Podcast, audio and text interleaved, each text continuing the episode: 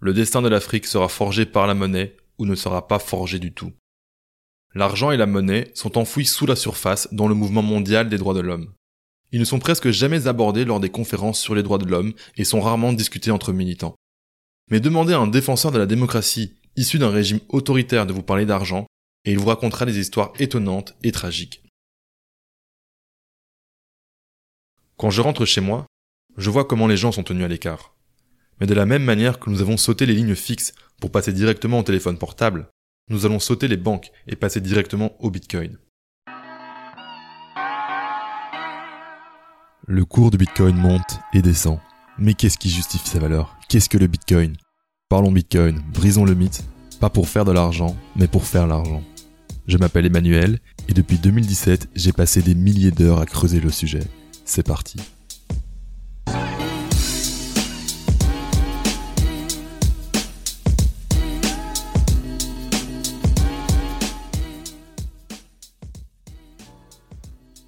Bienvenue dans ce nouvel épisode de Parlons Bitcoin. Aujourd'hui, on va parler de colonialisme monétaire, de franc CFA et en bout de compte de droits de l'homme. Je te fais la lecture d'un article originalement paru dans Bitcoin Magazine intitulé Fighting Monetary Colonialism with Open Source Code, à savoir combattre le colonialisme monétaire avec le code open source. Cet article a été traduit en français par Gloire, un bitcoiner congolais que j'ai rencontré dans l'épisode 12 où nous avons discuté de Bitcoin au Congo. L'auteur original de l'article s'appelle Alex Gladstein. Alex est directeur de la stratégie à la Human Rights Foundation. C'est un organisme à but non lucratif qui lutte contre la tyrannie et pour les droits humains à travers le monde. Alex rencontre toutes sortes de gens lors de ses enquêtes, par exemple des dissidents, des groupes de la société civile, des journalistes, des artistes, et a publié dans des médias du monde entier comme le New York Times, le Washington Post, Wired, la BBC, CNN. Il a pris la parole au MIT, au Parlement européen, au département d'État américain. Bref, Alex fait un gros travail d'investigation et Alex connaît Bitcoin. Il a publié quelques articles sur l'impact essentiel et positif de Bitcoin dans la lutte pour les droits humains. Dans cet article sur le colonialisme monétaire, Alex s'est inspiré du livre sur l'histoire du franc CFA écrit par Fanny Pigeot et Dongo Samba Silla, ainsi que de rencontres avec deux personnes, Farida Nabourema et Fodé Diop. Avant de commencer l'épisode, n'oublie pas, si le podcast te plaît et que tu veux le soutenir d'une façon ou d'une autre, la première façon, c'est bien sûr de le partager. Mais pas à tout le monde, parce que ça ne sert pas à grand chose. Partage-le à quelqu'un de vraiment curieux, tu perdras moins de temps. Les autres suivront. Et puis la deuxième façon, c'est en installant le Breeze Wallet et en me streamant des satoshi ou en me faisant un don ponctuel. Tu peux m'envoyer 500 sats, 5000 sats ou même 55 490 satoshi, tout est possible. Je cite Mitch, un gars sûr qui écoute le podcast depuis longtemps. Ben, comme je disais, c'est nickel, d'une facilité enfantine. J'ai viré quelques satoshi de mon wallet Exodus en peer-to-peer classique et ils sont bien arrivés. J'ai typé parlons Bitcoin, ça a bien fonctionné, donc c'est cool. Je suis donc prêt à partir en vacances à El Salvador. Alors, bonnes vacances Mitch et merci pour le soutien frère. Le lien vers le wallet dont je parle se retrouve dans les notes de l'épisode. C'est parti pour cet épisode sur le franc CFA. Bonne découverte, vis sur toi, vis sur moi, vis sur nous.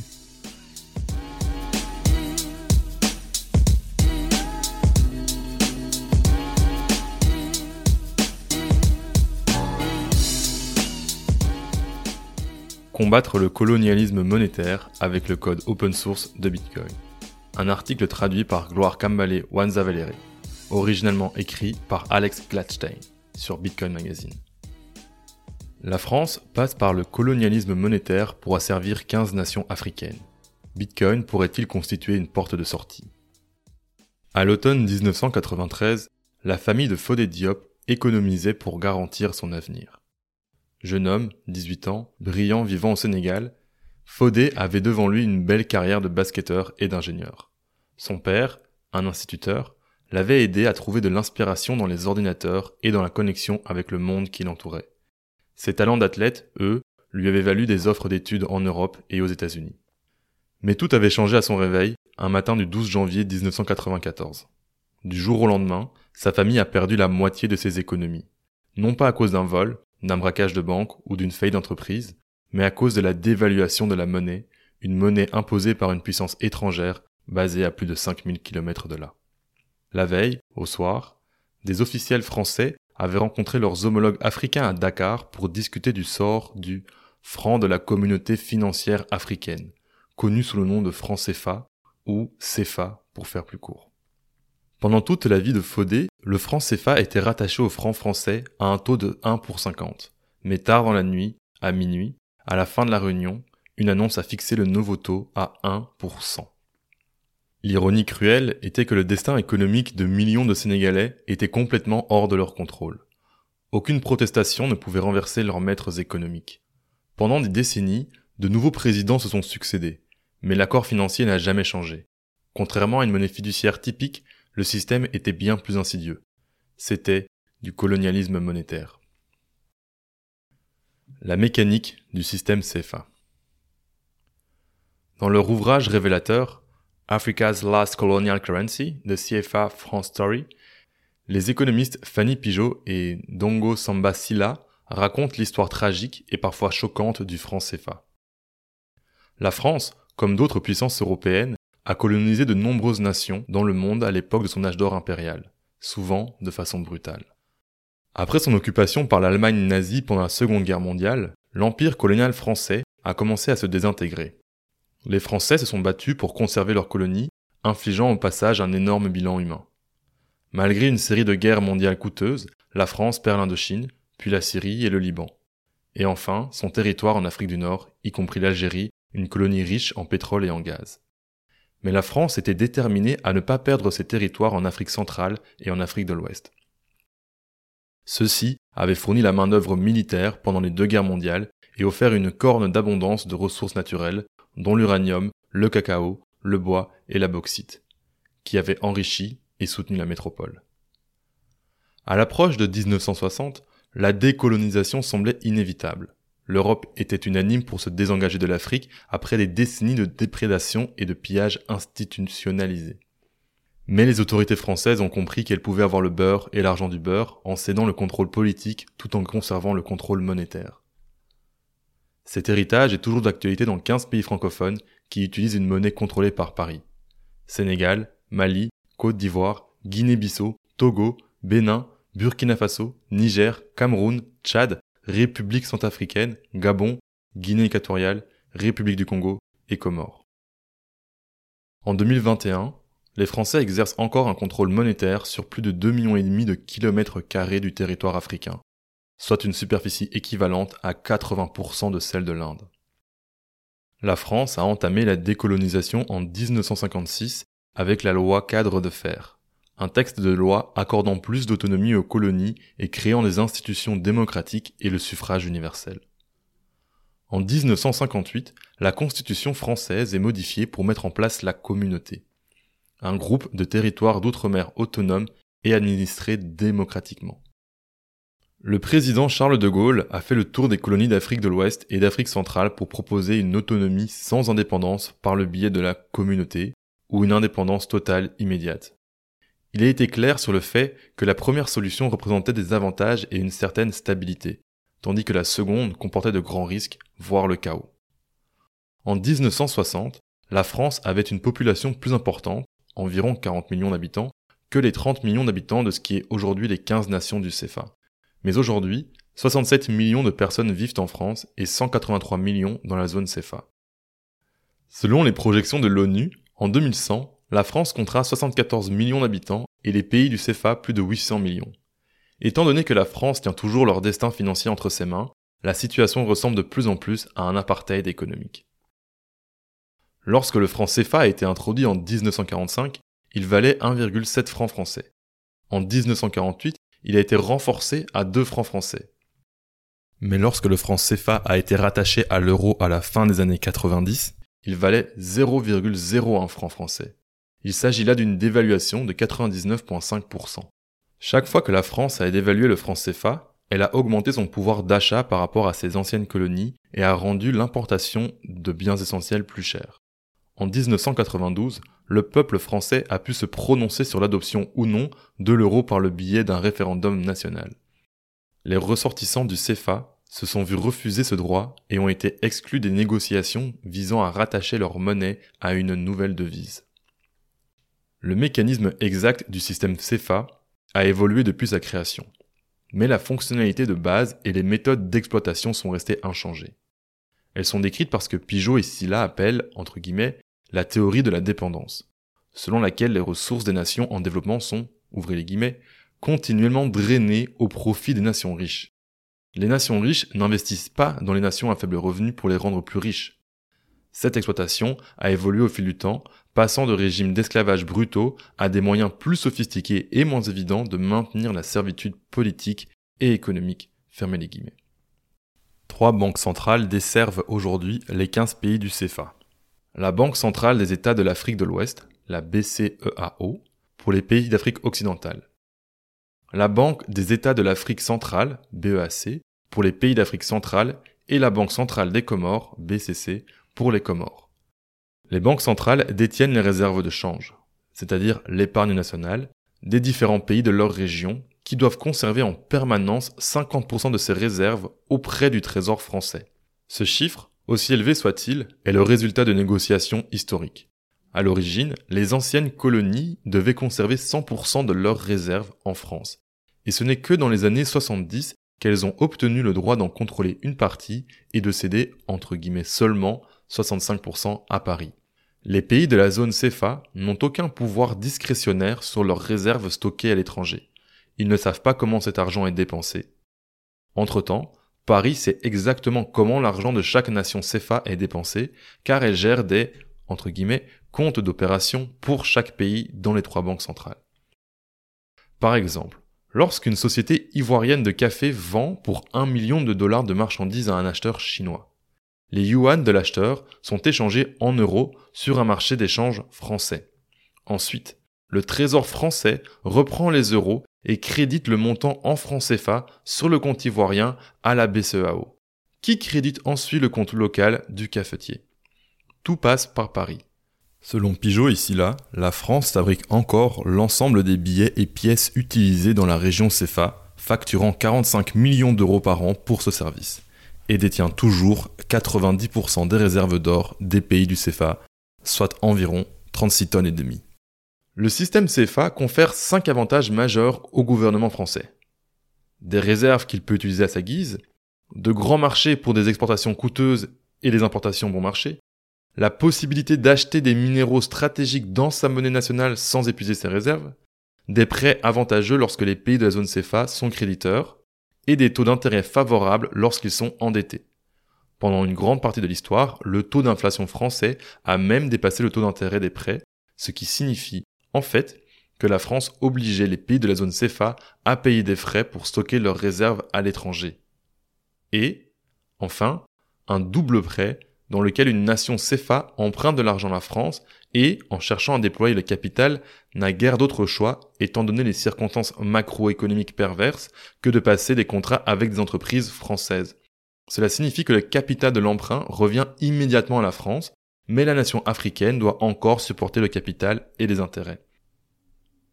Cela conduit à une sorte de phénomène de, entre guillemets, recyclage du pétrodollar similaire à la façon dont l'Arabie saoudite prendrait les dollars gagnés par les ventes de pétrole pour les investir dans les bons du trésor américain. Car les exportateurs de la zone CFA vendaient historiquement des matières premières à la France, une partie des recettes étant collectée par la Banque centrale régionale et, entre guillemets, réinvestie dans la dette de la métropole par le biais de la dette publique française ou, aujourd'hui, européenne. Et puis, il y a la convertibilité sélective du franc CFA. Les entreprises peuvent facilement vendre leurs francs CFA contre des euros aujourd'hui, auparavant des francs français, mais les citoyens qui détiennent des francs CFA en dehors de la zone de leur banque centrale ne peuvent les échanger nulle part. Ils sont à peu près aussi inutiles que les cartes postales. Si un Ivoirien quitte son pays, il doit d'abord échanger ses billets contre des euros, dont le Trésor français et la Banque centrale européenne extrait le seigneurage par le biais du taux de change. La répression monétaire en jeu réside dans le fait que la France oblige les pays de la zone CFA à conserver une quantité énorme de réserves dans les coffres parisiens, empêchant ainsi les Africains de créer du crédit intérieur. Les banques centrales régionales finissent par prêter très peu à des taux très élevés au lieu de prêter plus à des taux bas. Et les pays du CFA finissent, contre leur gré, par acheter de la dette française ou, aujourd'hui, européenne avec leurs réserves stratégiques. La partie la plus surprenante, sans doute, est le privilège spécial du premier droit de refus sur les importations et les exportations. Si vous êtes un producteur de coton malien, vous devez d'abord proposer vos marchandises à la France avant d'aller sur les marchés internationaux. Ou si vous êtes au Bénin et que vous voulez construire un nouveau projet d'infrastructure, vous devez prendre en considération les offres françaises avant les autres. Historiquement, cela signifie que la France a pu accéder à des biens moins chers en provenance de ses anciennes colonies et vendre ses propres biens et services à des prix supérieurs à ceux du marché. Pigeot et Silla appellent cela la continuation du pacte colonial, qui s'articulait autour de quatre principes fondamentaux. Ouvrez les guillemets. Les colonies sont interdites d'industrialisation et doivent se contenter de fournir des matières premières à la métropole qui les transforme en produits finis, qui sont ensuite revendus aux colonies.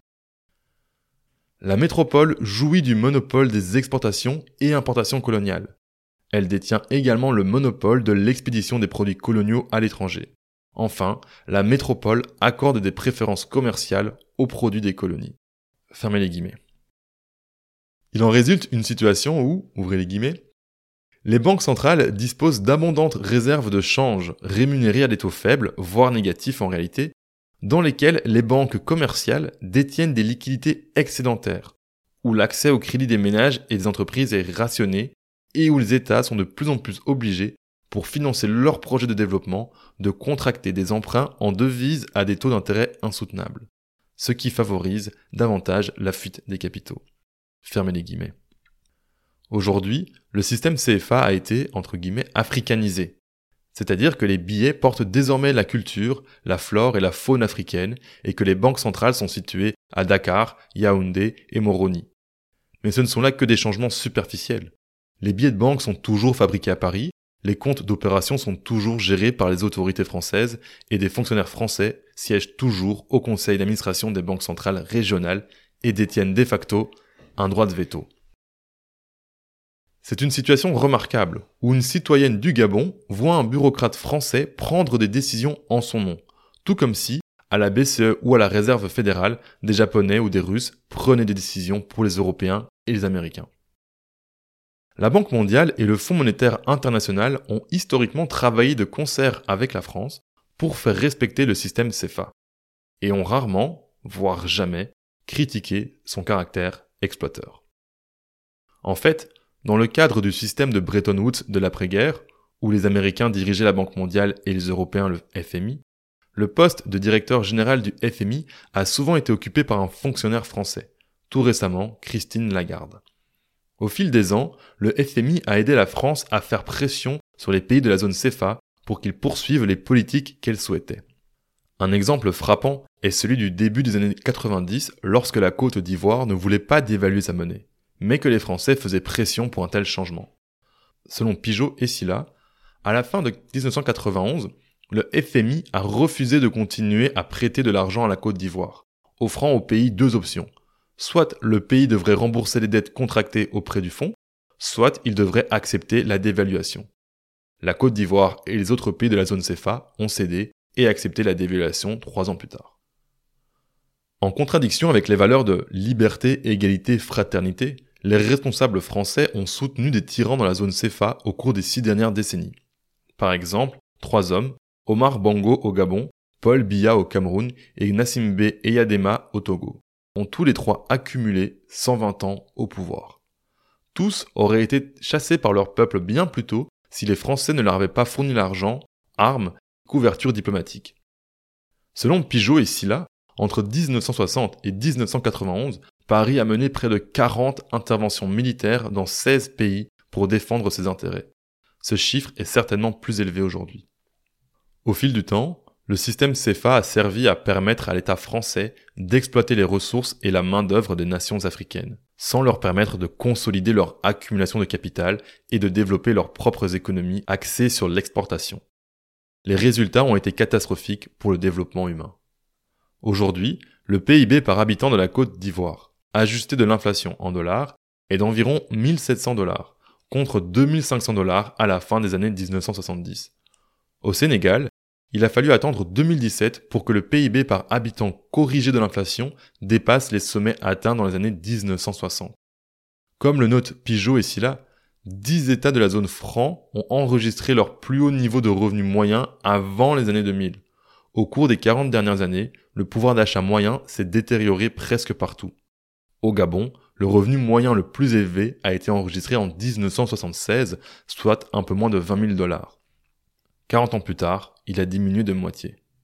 La Guinée-Bissau a rejoint le système CFA en 1997, année où elle a enregistré le pic de son revenu moyen. 19 ans plus tard, celui-ci a chuté de 20%. 10 des 15 pays de la zone CFA sont considérés comme faisant partie des pays les moins développés du monde par les Nations Unies, aux côtés de pays comme Haïti, le Yémen et l'Afghanistan. Dans divers classements internationaux, le Niger, la République centrafricaine, le Tchad et la Guinée-Bissau sont souvent considérés comme les pays les plus pauvres du monde. Les Français entretiennent, en fait, une version extrême de ce qu'Allen Farrington a appelé la mine de capital. L'homme politique sénégalais, Amadou Lamine Gueye, a un jour résumé le système CFA en disant que les citoyens n'avaient que des devoirs et aucun droit, et que la tâche des territoires colonisés était de produire beaucoup, de produire au-delà de leurs propres besoins et de produire au détriment de leurs intérêts plus immédiats, afin de permettre à la métropole un meilleur niveau de vie et un approvisionnement plus sûr. La métropole, bien sûr, résiste à cette description. Comme l'a déclaré le ministre français de l'économie Michel Sapin en avril 2017, la France est là en tant qu'ami. Maintenant, le lecteur peut se demander, les pays africains résistent-ils à cet abus La réponse est oui, mais ils paient un lourd tribut. Les premiers leaders nationalistes de l'ère de l'indépendance africaine ont reconnu la valeur de la liberté économique. L'indépendance n'est que le prélude à une lutte nouvelle et plus engagée pour le droit de mener nos propres affaires économiques et sociales, sans être gênés par le contrôle et l'ingérence néocolonialiste écrasant et humiliant a déclaré Kwame Nkrumah en 1963 à la tête du mouvement qui a fait du Ghana la première nation indépendante d'Afrique subsaharienne. Mais tout au long de l'histoire de la région CEFA, les dirigeants nationaux qui ont tenu tête aux autorités françaises ont eu tendance à mal s'en sortir. En 1958, la Guinée a tenté de revendiquer son indépendance monétaire. Dans un discours célèbre, le nationaliste Sékou Touré déclare à Charles de Gaulle en visite nous préférons la pauvreté dans la liberté à l'opulence dans l'esclavage, et quitte peu après le système CFA. Selon le Washington Post, en réaction et en guise d'avertissement aux autres territoires francophones, les Français se sont retirés de la Guinée sur une période de deux mois en portant tout ce qu'ils pouvaient. Ils ont dévissé des ampoules, retiré les plans des canalisations d'égouts de Conakry, la capitale, et même brûlé des médicaments plutôt que de les laisser aux Guinéens. Ensuite, en guise de représailles déstabilisantes, les Français ont lancé l'opération Percy, au cours de laquelle, selon Pigeot et Silla, les services secrets français ont contrefait d'énormes quantités de nouveaux billets de banque guinéens, puis les ont déversés en masse dans le pays. Le résultat, écrivent-ils, fut l'effondrement de l'économie guinéenne. Les espoirs démocratiques du pays ont été anéantis en même temps que ses finances, car Touré a pu asseoir son pouvoir dans le chaos et commencer 26 ans de règne brutal.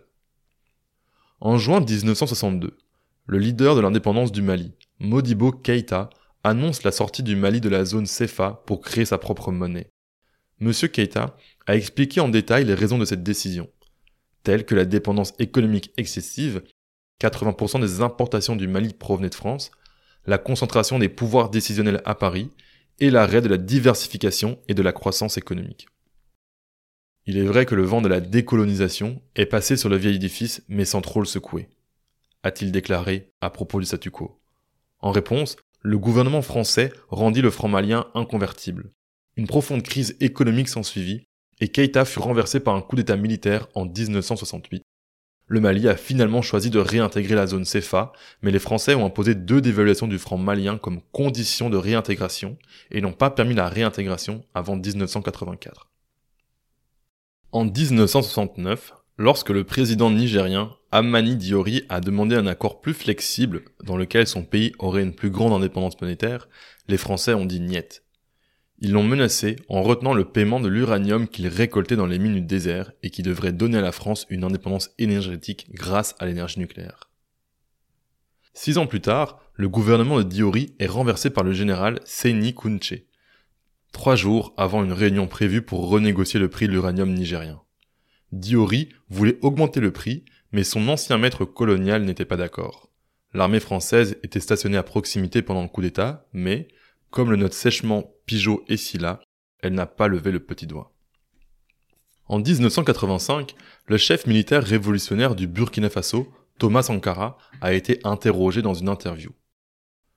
Le franc CFA n'est-il pas une arme pour la domination de l'Afrique? Le Burkina Faso compte-t-il continuer à porter ce fardeau? Pourquoi un paysan africain a-t-il besoin, dans son village, d'une monnaie convertible? Sankara a répondu. Que la monnaie soit convertible ou non n'a jamais été la préoccupation du paysan africain. Il a été plongé contre son gré dans un système économique contre lequel il est sans défense. Sankara est assassiné deux ans plus tard par son meilleur ami et second, Blaise Compaoré. Aucun procès n'a jamais eu lieu. Au lieu de cela, Compaoré s'est emparé du pouvoir et a régné jusqu'en 2014 en serviteur loyal et brutal du système CFA.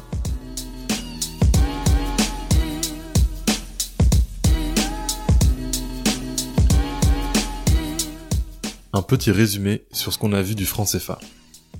Le franc CFA a été créé à la sortie de la guerre en pleine période de décolonisation.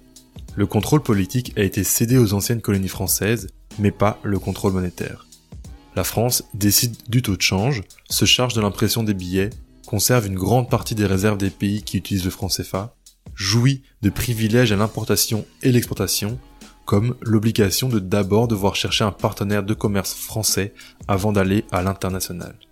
La justification de la métropole est que ce système monétaire assure la stabilité et que le quitter, c'est entrer dans le chaos. Je cite Wikipédia qui reprend Emmanuel Macron. S'ils considèrent qu'il faut même supprimer totalement cette stabilité régionale et que c'est mieux pour eux, je considère que c'est eux qui décident et donc je suis favorable. Donc d'un côté, on a la version officielle française qui semble très ouverte au changement, et puis de l'autre, on a la vision du terrain telle que vécue par Farida et Fodé, et la vision d'auteurs contestataires comme Fanny Pigeot et Dongo Samba Silla. Pour ma part, je sais que si j'écoutais la version des gouvernements de ce qu'est le Bitcoin, je m'en serais tenu loin. Alors, naturellement pour moi, j'ai une forme de méfiance quant au discours de l'État. D'autant plus qu'ici, l'État français semble bénéficier du système. Cela dit, avec le franc CFA, on ne parle pas de mathématiques comme avec Bitcoin. Donc, avoir une vision exacte sur la situation est plus compliqué. C'est pourquoi je t'invite à tirer tes propres réflexions de cet article.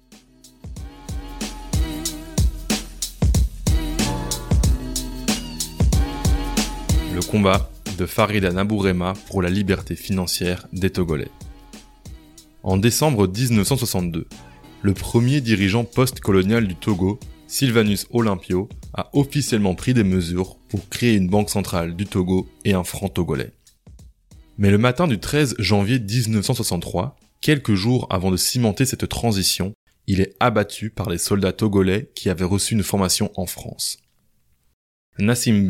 Eyadema est l'un des soldats qui ont commis ce crime.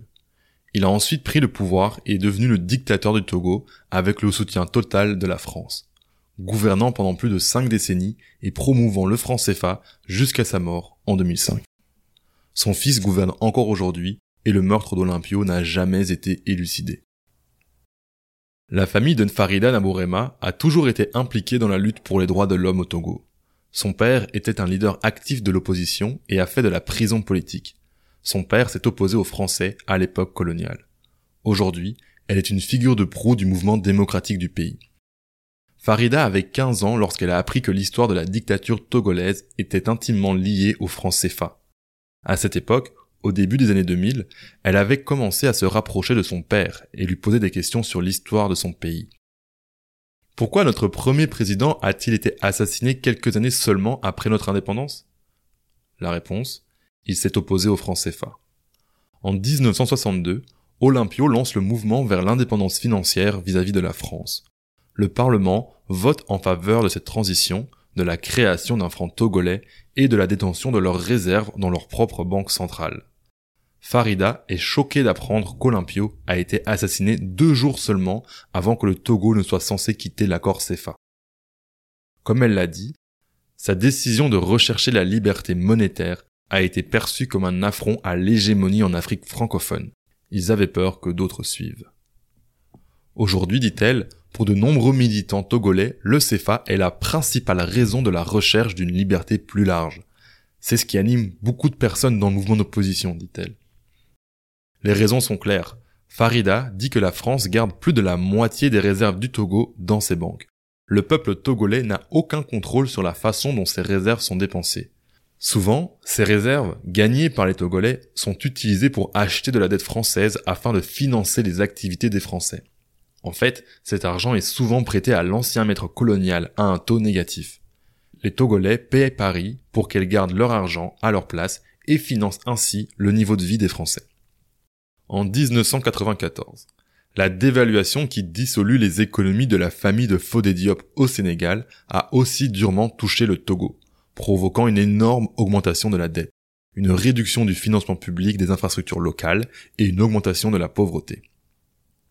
Rappelez-vous, dit Farida, notre gouvernement est obligé de donner la priorité à la détention de nos réserves dans la banque française plutôt qu'aux dépenses dans le pays. Donc, quand un choc survient, nous devons nous dégrader pour nous assurer qu'une quantité appropriée de liquidité est dans les mains de Paris. Cela crée un climat de dépendance où les Togolais sont obligés d'expédier des produits bruts à l'extérieur et de faire entrer des produits finis sans jamais trouver de moyen de s'en sortir. Selon Farida, il y a environ 10 ans, le mouvement anti-CFA a commencé à prendre de l'ampleur. Grâce aux téléphones portables et aux médias sociaux, les gens ont pu s'unir pour s'organiser de manière décentralisée. Auparavant, les Ivoiriens et les Togolais luttaient chacun de leur côté. Mais aujourd'hui, il existe un effort régional entre les militants. Depuis des dizaines d'années, l'idée d'une monnaie nommée ECO pour tous les pays de la communauté économique des États de l'Afrique de l'Ouest y compris les puissances économiques régionales que sont le Nigeria et le Ghana, a été lancé. Selon Farida, les Français ont essayé de détourner ce plan, y voyant un moyen d'étendre leur propre empire financier. En 2013, François Hollande, alors président, a formé une commission qui a créé un document pour l'avenir de la France en Afrique. Dans ce document, ils ont déclaré qu'il était impératif d'impliquer les pays anglophones comme le Ghana. L'administration d'Emmanuel Macron tente maintenant de renommer le franc CFA l'écho, dans un processus continu d'africanisation, entre guillemets, du système financier colonial français. Le Nigeria et le Ghana se sont retirés du projet ECO lorsqu'ils ont compris que les Français allaient continuer en avoir le contrôle. Rien ne s'est encore produit officiellement, mais les pays actuellement gérés par la Banque centrale de la BCEAO sont en passe de passer à cette monnaie d'ici 2027. Les Français auront toujours le pouvoir de décision et il n'existe aucun projet formel d'ajustement de la Banque centrale des nations CFA d'Afrique centrale ou des Comores. C'est le summum de l'hypocrisie pour des dirigeants français comme Macron d'aller à Davos et de dire qu'ils en ont fini avec le colonialisme, a déclaré Farida. Alors qu'en fait, ils essaient de l'étendre. Elle a déclaré qu'à l'origine, le franc CFA a été créé sur la base du plan monétaire utilisé par les occupants nazis de la France. Pendant la Seconde Guerre mondiale, l'Allemagne a créé une monnaie nationale pour les colonies françaises afin de pouvoir contrôler facilement les importations et les exportations en utilisant un seul levier financier. Lorsque la guerre s'est terminée et que les Français ont retrouvé leur liberté, ils ont décidé d'utiliser exactement le même modèle pour leurs colonies. Ainsi, selon Farida, la fondation du franc CFA est en réalité d'origine nazie. Le système a un génie obscur, dans la mesure où les Français ont pu, au fil du temps, imprimer de l'argent pour acheter des biens vitaux à leurs anciennes colonies. Mais ces pays africains doivent travailler pour acquérir des réserves. Ce n'est pas juste, ce n'est pas l'indépendance, a déclaré Farida, c'est de la pure exploitation. La France prétend que le système est bon parce qu'il assure la stabilité, une faible inflation et la convertibilité pour le peuple togolais. Mais la convertibilité tend à faciliter la fuite des capitaux.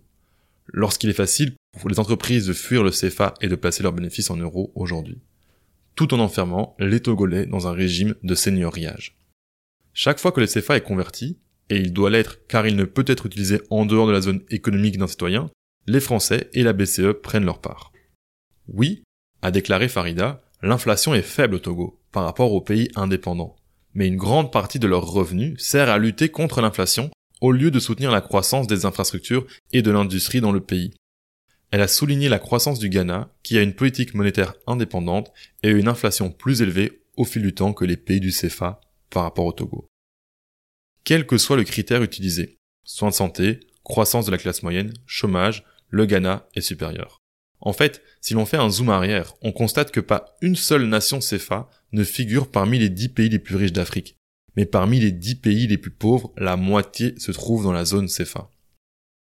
Selon Farida, le colonialisme français va au-delà de l'argent. Il affecte également l'éducation et la culture. Par exemple, dit-elle, la Banque mondiale donne 130 millions de dollars par an pour aider les pays francophones à payer des livres pour les écoles publiques. Selon Farida, 90% de ces livres sont imprimés en France. L'argent va directement de la Banque mondiale à Paris et non au Togo ou à toute autre nation africaine. Les livres sont des outils de lavage de cerveau, dit Farida. Ils mettent l'accent sur la gloire de la culture française et minimisent les réalisations des autres nations, qu'elles soient américaines, asiatiques ou africaines.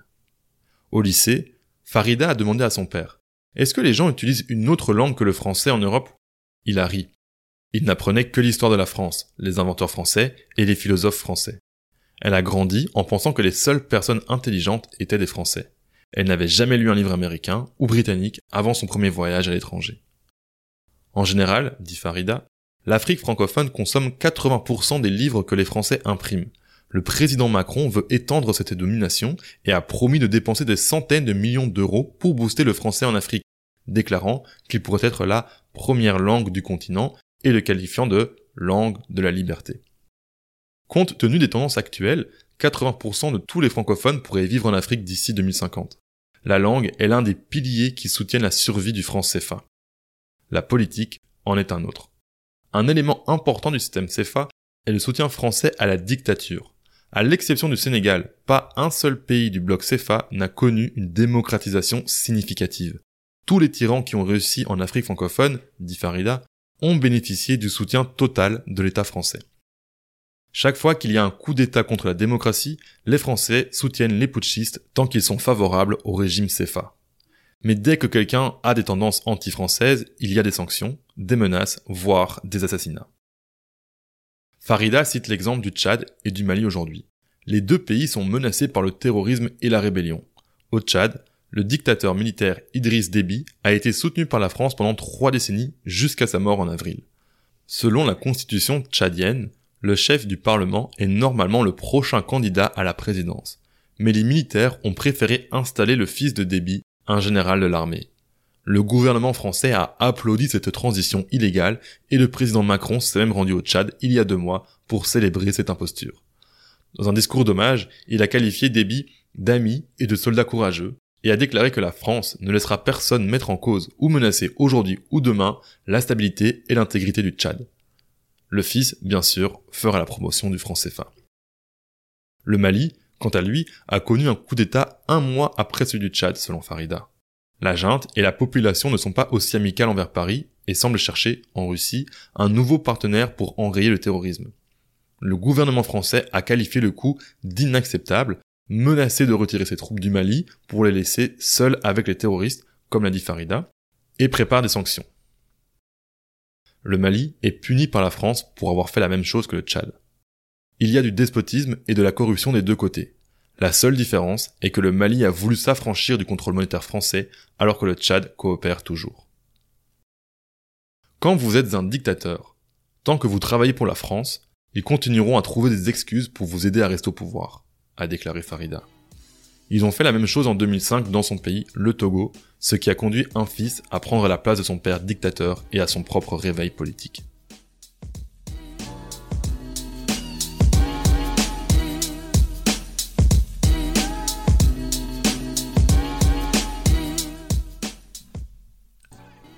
Dans cette partie avec Farida, nous avons vu combien il est difficile pour un pays de quitter le franc CFA.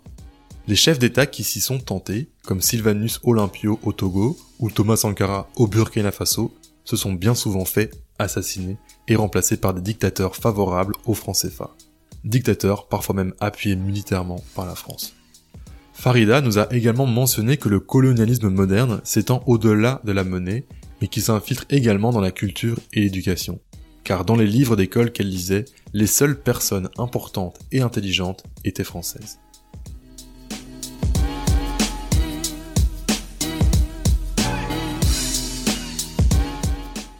la mission de Fodé Diop pour amener Bitcoin au Sénégal. Ce n'est que lorsque Fodé Diop a eu l'occasion de se rendre aux États-Unis qu'il a pu commencer à observer son pays, le Sénégal, de l'extérieur.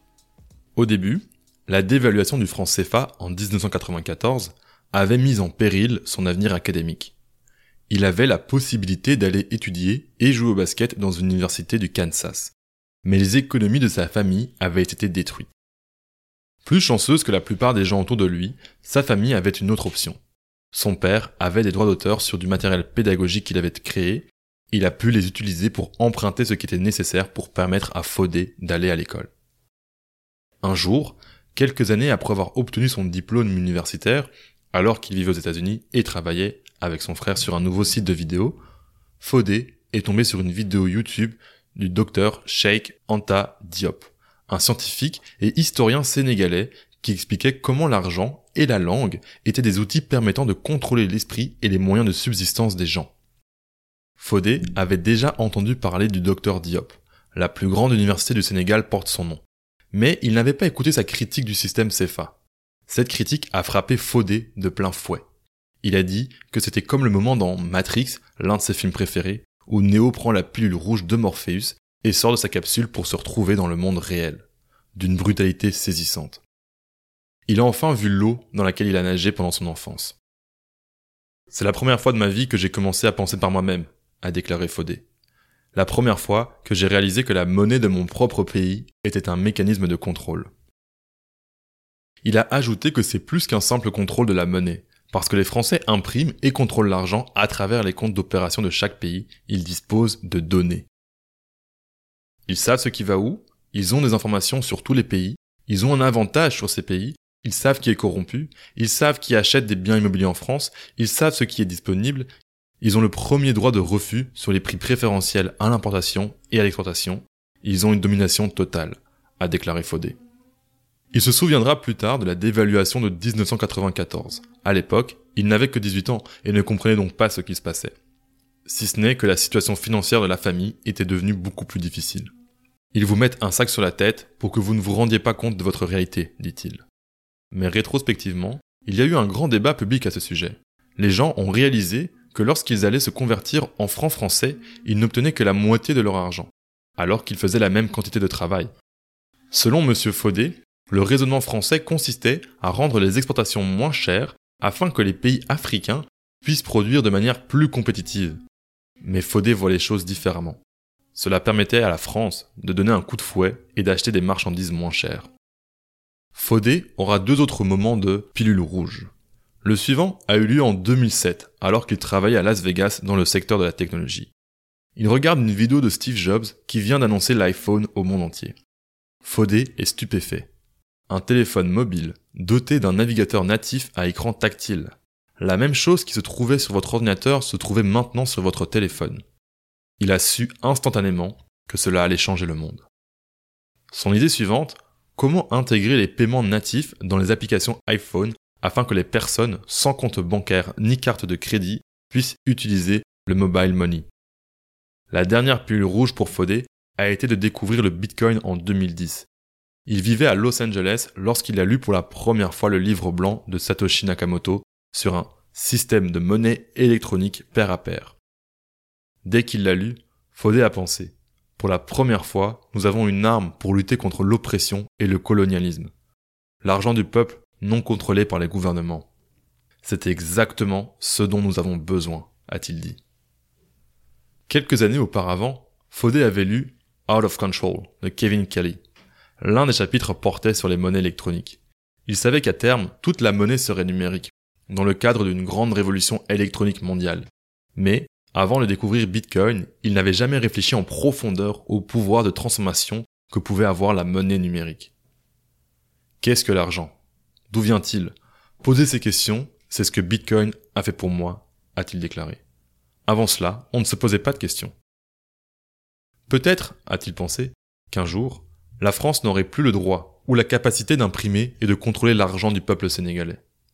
Fodé et son colocataire à Las Vegas se sont couchés tard de nombreuses fois au cours des années suivantes, en pensant à ce que le Bitcoin pourrait rendre possible pour les paiements, l'épargne et toute activité économique.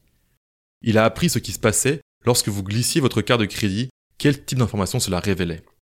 Et ce que les tiers faisaient de ces informations? Il a pensé que le mariage entre le smartphone et Bitcoin ferait un incroyable outil d'autonomisation.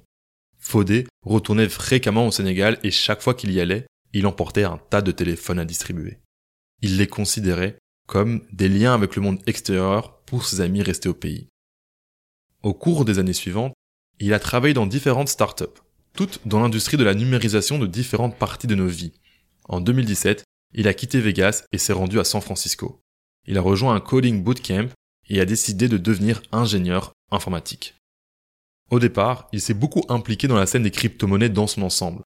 Mais finalement, il dit être tombé amoureux d'Ethereum, juste au moment où il a commencé à aller au séminaire socratique de San Francisco avec le fondateur de River, Alex Leishman. Il a rencontré beaucoup de développeurs de Bitcoin Core et les premiers utilisateurs de Lightning. En 2019, il a remporté un hackathon sur les transports, en réalisant une facture Lightning qui permettait de débloquer une Tesla. Cela lui a donné un grand coup de confiance sur le fait qu'il pouvait aider à changer le monde. Il a décidé de rentrer chez lui, au Sénégal, pour répandre l'enseignement et de vulgariser Bitcoin. En chemin, il a bénéficié d'une bourse de voyage, offerte par Elizabeth Stark, PDG de Lightning Labs, pour la conférence Lightning à Berlin, où il a rencontré Richard Myers de Gotena et le développeur Will Clark, qui réfléchissait sur la manière de combattre la censure sur Internet grâce au réseau maillé. Faudé a réfléchi. Au Sénégal, la société française de télécommunications Orange contrôle tous les réseaux téléphoniques. Peut-être qu'il pourrait trouver un moyen de contourner le contrôle français sur les communications et la capacité à éteindre l'Internet grâce à Bitcoin et Lightning. Les passerelles de télécommunications du Sénégal sont contrôlées par la France et peuvent être fermées en cas de protestation contre le dirigeant du pays, qu'elle soutienne tant qu'il s'en tient au système CFA. Mais il est possible de trouver des points d'accès par l'intermédiaire d'autres fournisseurs, selon M. Faudet. Il peut s'agir d'autres réseaux téléphoniques nationaux ou même de connexions par satellite. Faudet a créé un boîtier qui capte ces autres signaux. Les téléphones mobiles pourraient se connecter à ce boîtier, ce qui permettrait aux utilisateurs de se connecter même lorsque les Français ont coupé l'Internet. Pour encourager les personnes qui gèrent ces boîtiers, il les paie en Bitcoin. On est payé via Lightning pour l'acheminement des données et la maintenance de ces boîtes au Sénégal. C'est sur cela que Follet travaille aujourd'hui. C'est très risqué, a déclaré Faudet. Vous pouvez risquer la prison ou des amendes, mais avec des incitations monétaires, les gens sont prêts. La prochaine fois qu'Orange coupera l'Internet pour protéger son allié au gouvernement, le peuple aura peut-être un nouveau moyen de communiquer que le régime ne pourra pas arrêter. Lightning, dit Faudet, c'est tout. Nous avons besoin de paiements instantanés et bon marché. Nous ne pouvons pas faire de paiement Bitcoin sur la chaîne, les frais sont tout simplement trop élevés. Nous devons utiliser Lightning. Il n'y a pas d'autre option, a-t-il déclaré. Et ça marche. Cela sonne particulièrement vrai dans le domaine des transferts de fonds qui, selon la Banque mondiale, constituent une source importante de PIB pour de nombreuses nations de la zone CFA. Par exemple, 14,5% du PIB des Comores est basé sur les transferts de fonds. Pour le Sénégal, c'est 10,7%. La Guinée-Bissau, de 9,8%. Le Togo, 8,4%. Le Mali, 6%. Étant donné que le frais moyen d'un envoi de 200 dollars en Afrique subsaharienne est de 8%, que le frais moyen d'un envoi de 500 dollars est de 9%, et que les services d'envoi de fonds en Bitcoin, comme Strike, peuvent réduire les frais à bien moins de 1%, de 0,5% à 1% du PIB des pays CFA pourrait être économisé en adoptant un modèle basé sur Bitcoin. Si l'on fait un zoom arrière, chaque année, environ 700 milliards de dollars sont envoyés par les expéditeurs de fonds dans le monde entier. Entre 30 et 40 milliards de dollars pourraient être économisés, ce qui correspond à peu près au montant que les États-Unis consacrent chaque année à l'aide étrangère. Monsieur Faudet comprend pourquoi les Occidentaux peuvent être sceptiques à l'égard du Bitcoin. Si vous avez Venmo et Cash App, vous ne voyez peut-être pas pourquoi c'est important. Vous avez toutes les commodités d'un système monétaire moderne. Mais quand vous allez au Sénégal, plus de 70% de nos populations n'ont jamais mis les pieds dans une banque, ils n'ont jamais eu de carte de crédit ou de carte de débit, a-t-il déclaré. Il s'interroge. Comment vont-ils pouvoir participer au système financier mondial? Selon lui, le mariage entre smartphone et Bitcoin va libérer les gens et changer la société. Monsieur Faudet a mentionné The Mobile Wave, le livre que Michael Saylor, PDG de MicroStrategy, a écrit sur la révolution des ordinateurs de poche comme étant très important. Lorsque Faudet a touché l'iPhone pour la première fois, il a su que c'était ce qu'il attendait. L'univers conspirait, pensait-il. En quelques années seulement, il a vu l'iPhone, la grande crise financière, la création du Bitcoin par Satoshi et sa propre transition vers la citoyenneté américaine. Il a déclaré que, puisqu'il a passé la moitié de sa vie en Afrique et l'autre moitié aux États-Unis, il peut voir une voie à suivre. Quand je rentre chez moi, je vois comment les gens sont tenus à l'écart. Mais de la même manière que nous avons sauté les lignes fixes pour passer directement au téléphone portable, nous allons sauter les banques et passer directement au Bitcoin. Un autre effet qu'il observe au Sénégal est que lorsque les gens sont exposés au Bitcoin, ils commencent à épargner. Aujourd'hui, à la maison, je réfléchis sur la façon d'aider les gens à économiser de l'argent, a-t-il dit. Personne n'économise quoi que ce soit ici. Ils se contentent de dépenser tous les francs CFA qu'ils peuvent obtenir. Fodé est à jamais reconnaissant pour les bitcoins que Leishman lui a donnés, car il a fini par les partager en petites parties à des personnes au Sénégal, celles qui venaient aux événements ou qui posaient de bonnes questions, les gens ont vu leur valeur augmenter au fil du temps. Il a observé ce qui s'est passé au Salvador avec beaucoup d'enthousiasme. Lorsqu'il s'est trouvé dans une salle de conférence à Miami au début du mois et qu'il a écouté le fondateur de Strike, Jack Mallers, annoncer qu'un pays allait faire du Bitcoin une monnaie légale, Fodé dit qu'il avait eu les larmes aux yeux. Il pensait que cela n'arriverait jamais. Ce qui a commencé comme une réserve de valeur évolue maintenant pour devenir un moyen d'échange, a-t-il déclaré le Salvador présente certaines similitudes avec les pays de la zone CFA. Il s'agit d'un pays plus pauvre, lié à une monnaie étrangère, dépendant des importations et dont la base d'exportation est plus faible. Sa politique monétaire est contrôlée par une puissance extérieure. 70% du pays n'est pas bancarisé et 22% du PIB dépend des transferts de fonds. Si cela peut être une bonne option pour eux, pensait Fodé, peut-être que cela pourrait fonctionner pour nous. Mais il sait qu'il y a des obstacles majeurs. Le premier est la langue française. Il n'y a pas beaucoup d'informations en français sur GitHub ou dans la documentation sur Lightning ou Bitcoin Core. Actuellement, Fodé travaille à la traduction de certaines de ces informations en français afin que la communauté locale de développeurs puisse s'impliquer davantage. Une communauté Bitcoin Beach pourrait-elle éventuellement voir le jour au Sénégal? Oui, répond Fodé. C'est pour cela qu'il est revenu au pays qui organise des rencontres, qui collecte des dons via Lightning et qui construit une version de Radio Free Europe basée sur Bitcoin et alimentée par les individus. Il pourrait m'emprisonner, a-t-il déclaré. Mais grâce au Meetup, je fais en sorte de ne pas être un point de défaillance unique. Il pense qu'il sera difficile de faire adopter Bitcoin au Sénégal en raison de l'influence française. Ils ne partiront pas sans se battre, a-t-il déclaré. Comme le dit Ndongo Samba Silla, aujourd'hui, la France fait face à un déclin économique relatif dans une région qu'elle a longtemps considérée comme sa réserve privée. Même face à la montée en puissance d'autres puissances comme la Chine, la France n'a pas l'intention d'abdiquer. Elle se battra jusqu'au bout. Mais peut-être qu'au lieu d'une révolution violente, il pourrait s'agir d'une révolution pacifique, graduelle, qui mettrait fin au colonialisme. Pas un interrupteur soudain, mais un système parallèle, dans lequel les gens peuvent s'inscrire par eux-mêmes au fil du temps, a déclaré Fodé. Pas de coercition, Quant aux personnes qui pensent que nous devrions simplement demander au gouvernement de protéger nos droits, ils ne savent pas que les démocraties comme la France ont ce mauvais côté, a déclaré Fodé. Elles ne nous feront pas cadeau de la liberté. Au lieu de cela, nous devrions suivre les traces des cypherpunks et nous emparer de nos libertés avec du code open source. Interrogé sur les chances de Bitcoin de remplacer les banques centrales, Fodé a déclaré que l'idée peut sembler folle aux Américains mais pour les Sénégalais ou les Togolais, les banques centrales sont un parasite de notre société. Nous devons nous défendre. Fodé considère que le Bitcoin change la vie. Jamais auparavant, nous n'avions un système où l'argent pouvait être frappé de manière décentralisée. Mais c'est ce que nous avons aujourd'hui. C'est une solution pour ceux qui en ont le plus besoin. Pour la première fois, nous disposons d'un outil puissant pour repousser l'oppression, a-t-il déclaré. Ce n'est peut-être pas parfait, mais nous devons utiliser les outils dont nous disposons aujourd'hui pour nous battre pour le peuple, pas attendre que quelqu'un vienne nous aider.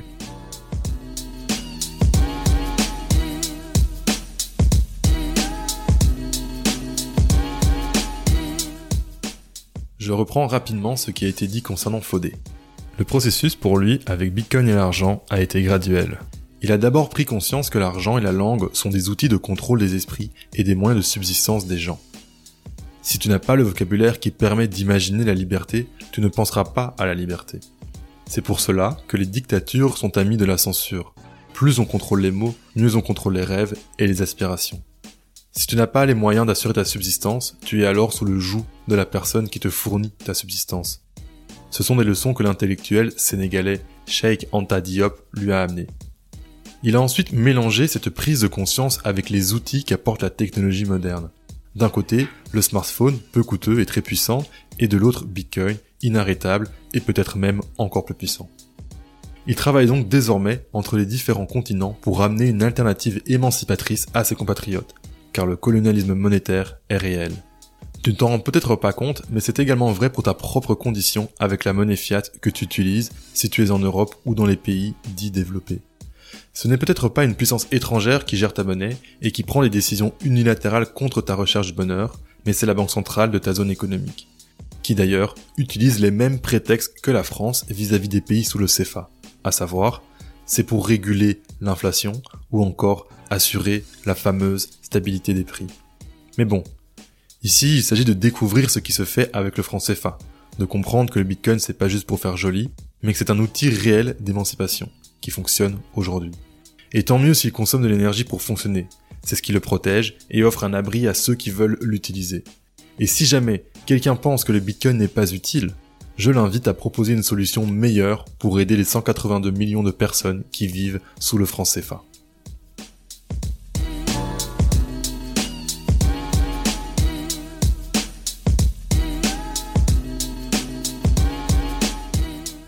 la séparation entre l'État et la monnaie. En 1980, l'économiste camerounais Joseph Chunjang Puemi a écrit Monnaie, servitude et liberté, la répression monétaire de l'Afrique. La thèse La dépendance monétaire est le fondement de toutes les autres formes de dépendance. Les derniers mots du livre résonnent particulièrement fort aujourd'hui. Le destin de l'Afrique sera forgé par la monnaie ou ne sera pas forgé du tout.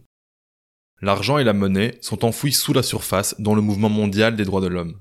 Ils ne sont presque jamais abordés lors des conférences sur les droits de l'homme et sont rarement discutés entre militants. Mais demandez à un défenseur de la démocratie issu d'un régime autoritaire de vous parler d'argent et il vous racontera des histoires étonnantes et tragiques. La démonétisation en Érythrée et en Corée du Nord, l'hyperinflation au Zimbabwe et au Venezuela, la surveillance de l'État en Chine et à Hong Kong, le gel des paiements en Biélorussie et au Nigeria, les pare-feux économiques en Iran et en Palestine. Et maintenant, le colonialisme monétaire au Togo et au Sénégal. Sans liberté financière, les mouvements et les ONG ne peuvent pas se maintenir. Si leurs comptes bancaires sont fermés, si les billets sont démonétisés, ou si les fonds sont dévalués, leur pouvoir est limité et la tyrannie progresse. La répression monétaire continue d'être cachée, et on n'en parle pas dans les cercles polis. La réalité d'aujourd'hui, pour les 182 millions de personnes vivant dans les pays de la zone CFA, est que, même s'ils sont politiquement indépendants de nom, leur économie et leur monnaie sont toujours sous domination coloniale. Et les puissances étrangères continuent d'abuser et de prolonger cette relation pour exploiter autant de valeurs que possible de leur société et de leur géographie. Ces dernières années, les citoyens de la zone CFA se soulèvent de plus en plus. Le slogan France, dégage est devenu un cri de ralliement. Mais les détracteurs les plus virulents du système, dont Pigeot et Silla, ne semblent pas offrir d'alternatives viables. Ils rejettent le statu quo et la servitude du FMI pour ne proposer qu'une monnaie régionale, contrôlée par les dirigeants locaux, ou un système où chaque nation crée et gère sa propre monnaie. Mais le fait que le Sénégal ou le Togo obtiennent leur indépendance monétaire de la France ne garantit pas qu'ils seront performants, ni que les dirigeants du pays n'abuseront pas de la monnaie il y a toujours la menace d'une mauvaise gestion dictatoriale nationale ou d'une nouvelle prise de pouvoir par les puissances étrangères russes ou chinoises. Il est clair que les gens ont besoin d'une monnaie qui casse réellement la roue, une monnaie qu'ils peuvent contrôler et qui ne peut pas être manipulée par des gouvernements d'aucune sorte. Tout comme la séparation historique de l'Église et de l'État a ouvert la voie à une société humaine plus prospère et plus libre, une séparation de l'argent et de l'État est en cours les citoyens des pays du CFA pourraient-ils, avec le temps et un accès croissant à Internet, populariser le Bitcoin au point que les gouvernements seraient contraints de l'adopter de facto? Comme cela s'est produit dans les pays d'Amérique latine comme l'Équateur avec la dollarisation populaire. L'histoire reste à écrire, mais une chose est sûre, la Banque mondiale et le FMI s'opposeront à toute tendance allant dans ce sens, ils se sont déjà manifestés contre le Salvador. Il y a quelques semaines, l'acteur Hill Harper était cité dans le New York Times à propos de son militantisme pour Bitcoin dans la communauté afro-américaine. Il a dit, tout simplement, ils ne peuvent pas coloniser Bitcoin. Farida Nabourema est d'accord. Bitcoin, dit-elle, est la toute première fois qu'il existe une monnaie réellement décentralisée et accessible à quiconque dans le monde, indépendamment de sa couleur de peau, de son idéologie, de sa nationalité, du montant de sa richesse ou de son passé colonial. Selon elle, c'est la monnaie du peuple, et elle va même un peu plus loin. Peut-être, dit-elle, devrions-nous appeler le Bitcoin la monnaie de la décolonisation.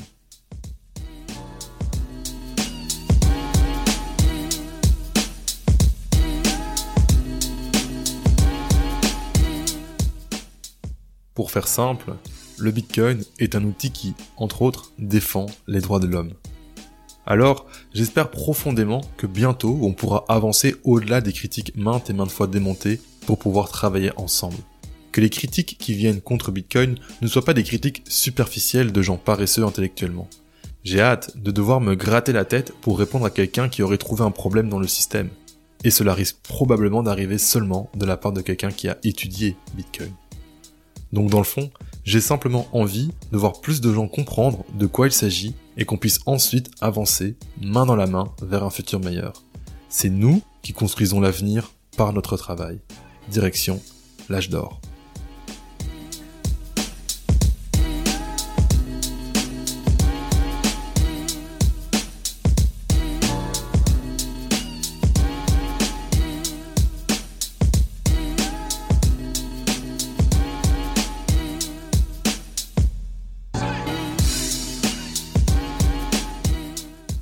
Les ressortissants du CFA se sont vus refuser ce droit et ont été exclus des négociations visant à racheter. Putain. ok. Ah, je pense que ça va être un, bel exercice. Mais après, le montage aussi va être long parce qu'il va falloir comme tout réécouter et tout, mais en tout cas. Les res...